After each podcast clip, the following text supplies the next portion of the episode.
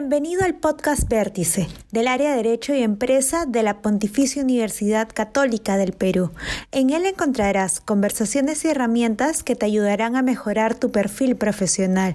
Recuerda que nuestras maestrías en Derecho de la Empresa, Derecho Bancario y Financiero y Derecho Tributario se encuentran en convocatoria. Si deseas información, puedes escribirnos a derecho.empresa.pucp.pe o llamarnos al 993 53 29 11. Comenzamos. Buenas noches, mi nombre es José Mimbela, eh, soy profesor de la maestría de Derecho Bancario y Financiero de la Pontificia Universidad Católica del Perú y estamos el día de hoy con, con Claudia Lara para hablar sobre el curso de inversiones de fondos privados de pensiones y compañía de seguros. Muchas gracias, buenas noches. Soy Claudia Lara y conjuntamente con José vamos a dictar el curso estamos muy contentos de hacerlo en esta oportunidad. Respecto a la racionalidad eh, de las inversiones de las empresas de seguros, en esta parte del curso lo que vamos a hacer es hablar sobre la contribución de la industria de seguros dentro de la economía en general. Vamos a ver algunos indicadores, vamos a ver la evolución de las inversiones de las empresas de seguros, cómo los seguros eh, son importantes para la tranquilidad y la protección de las familias porque constituyen una herramienta básica para el desarrollo de la industria de seguros y en general para la economía. En el caso de, los fondos de pensiones, primero hay que, hay que, ver cuál es el tamaño de los activos administrados a nivel mundial. Según un estudio en el año 2016, estábamos hablando de cerca de 35 trillones de dólares americanos en activos administrados por los distintos esquemas de pensiones públicos y privados a nivel mundial. Para hacernos una idea de, la magnitud, estamos hablando de cerca del 44% del Producto Bruto Interno de los 19 países más desarrollados. En ese sentido, nosotros consideramos que en esta primera parte del curso es importante conocer cuál es el rol de la regulación respecto de los riesgos que asumen estos esquemas de pensiones. Estamos hablando de esquemas de pensiones que podrían ser de contribución definida, beneficios definidos o otros tipos de esquemas sociales administrados por, por los gobiernos. En ese sentido, resulta importante que, que, los alumnos conozcan la implicancia y la racionalidad de la regulación para contribuir con la estabilidad del sistema de pensiones, que finalmente el objetivo es que otorgar esas pensiones a miles de, de afiliados a, a dichos sistemas. Lo que queremos es que el alumno se familiarice con los conceptos básicos relacionados a seguros, con énfasis en las inversiones de seguros. Este objetivo ayudará a que el alumno pueda entender cuál es la razón de ser de las inversiones de seguros. Las inversiones no son una isla, sino su razón de ser está en la medida que respaldan las obligaciones técnicas que las empresas de seguros asumen a raíz de eh, las pólizas que otorgan a los asegurados. Este entendimiento sobre la filosofía y los principios que subyacen ayudan a que el alumno tenga una mejor aproximación a la regulación, con un análisis crítico, un entendimiento de la cobertura que da un seguro y de las implicancias que tiene la importancia de la calidad de las inversiones. Esto permitirá que el alumno tenga una mejor aproximación y luego pueda entender la estructura de los principales activos que componen la cartera de inversiones de las empresas de seguros. Esto también le permitirá conocer cuál es el nivel de complejidad de estas inversiones y cómo esto va a ir eh, aumentando en el mercado en cuanto a complejidad y en cuanto a crecimiento. También es importante agregar en esta parte del curso que la complejidad de, los activos financieros eh, va de la mano con la complejidad de la regulación. Y en ese sentido, eh, el, el enfoque que le estamos dando a esta parte del curso es otorgarle las herramientas a los alumnos para que puedan identificar cuáles son, digamos, esos requerimientos que exige la regulación para que la cantidad de activos o la, que pueden ser complejos y, y simples puedan ser, digamos, materia de inversión tanto de los fondos de pensiones como de las compañías de seguros.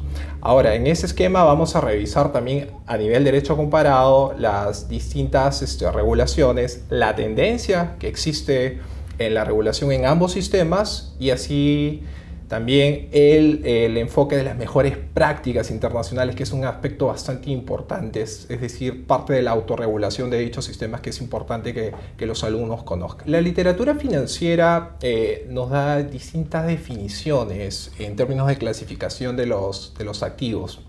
Nosotros en esta parte del curso eh, escogimos el enfoque de activos tradicionales y de activos alternativos.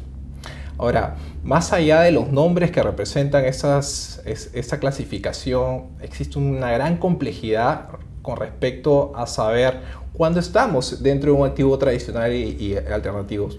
Y, justamente en esta parte del curso le damos las herramientas necesarias a los alumnos para que a través de un esquema basado en casos prácticos ellos puedan identificar no solo las estructuras legales, sino también las estructuras financieras que subyacen a este tipo de, instrumentos financieros y al final poder determinar cuándo estamos ante el caso de un activo tradicional y alternativo.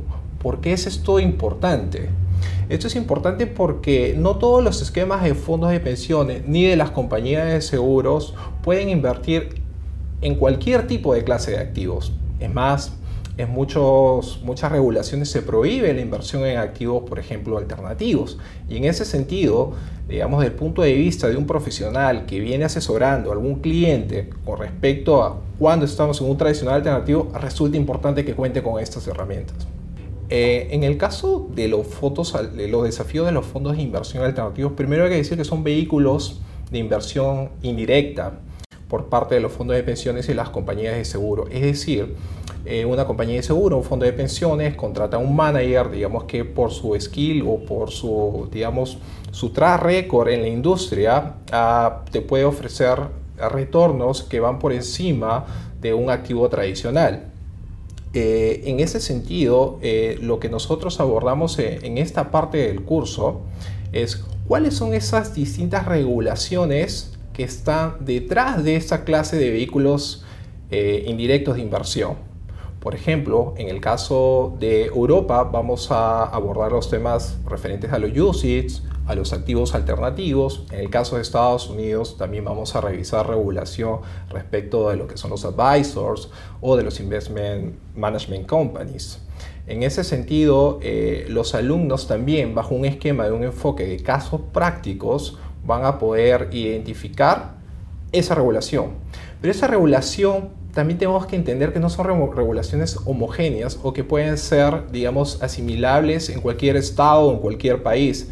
Por eso es la importancia de conocer cuáles son esos desafíos que presentan en los mercados más desarrollados y hacer un análisis comparativo con respecto a lo que sucede en el Perú, para efectos que finalmente un alumno puede determinar cuándo estamos, eh, cuáles son esos desafíos que, que importa ese tipo de regulaciones a nivel internacional en el mercado local. En líneas generales, cuando hemos estado viendo, ya, ya tenemos varios, eh, varias oportunidades dictando el curso, esta es nuestra tercera vez, eh, hemos notado que los alumnos tienen mucho interés en el curso porque les permite tener un mejor entendimiento de la regulación, eh, conociendo los fundamentos y la filosofía que subyace.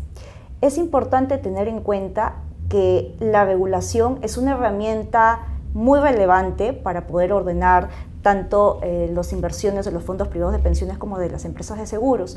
Pero para quien lee la regulación en frío, le resulta a veces un poco denso o complejo. Entonces, en este curso lo que hacemos es enfocarnos en los fundamentos, darle al alumno las herramientas que le permitan tener un mejor entendimiento de esa regulación para que se sientan con la seguridad y con el aplomo de poder analizar un caso que se le presente como abogado que va a estructurar una inversión o que va a determinar la elegibilidad de una inversión, pueda tener esa soltura eh, eh, de conocimientos para que pueda brindar una opinión sobre la base de, ese conocimiento. Entonces, esa familiarización a través del desarrollo de casos y de exposiciones le permite tener esa soltura.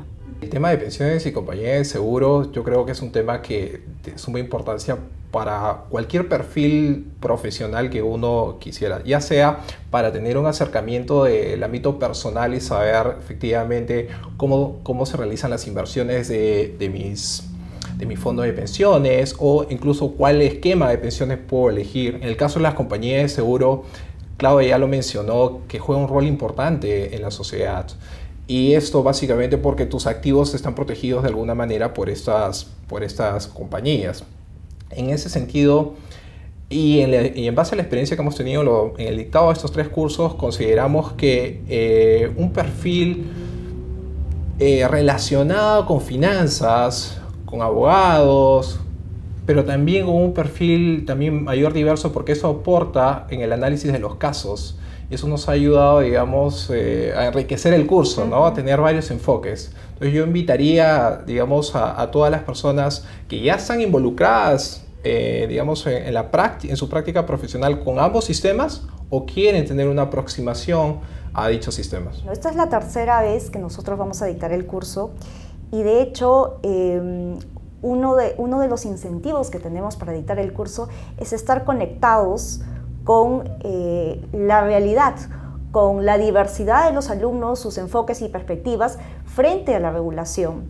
Eh, esta, eh, esta, oportunidad también nos brinda a nosotros como profesionales el tener el reto de algo que puede ser muy denso, tratar de manera pedagógica de poder transmitir a los alumnos. Entonces, ese incentivo de transferencia de conocimiento es una de las, eh, uno de los pilares y uno de los incentivos importantes para nosotros eh, continuar dentro del curso de la maestría en Derecho Bancario y Financiero.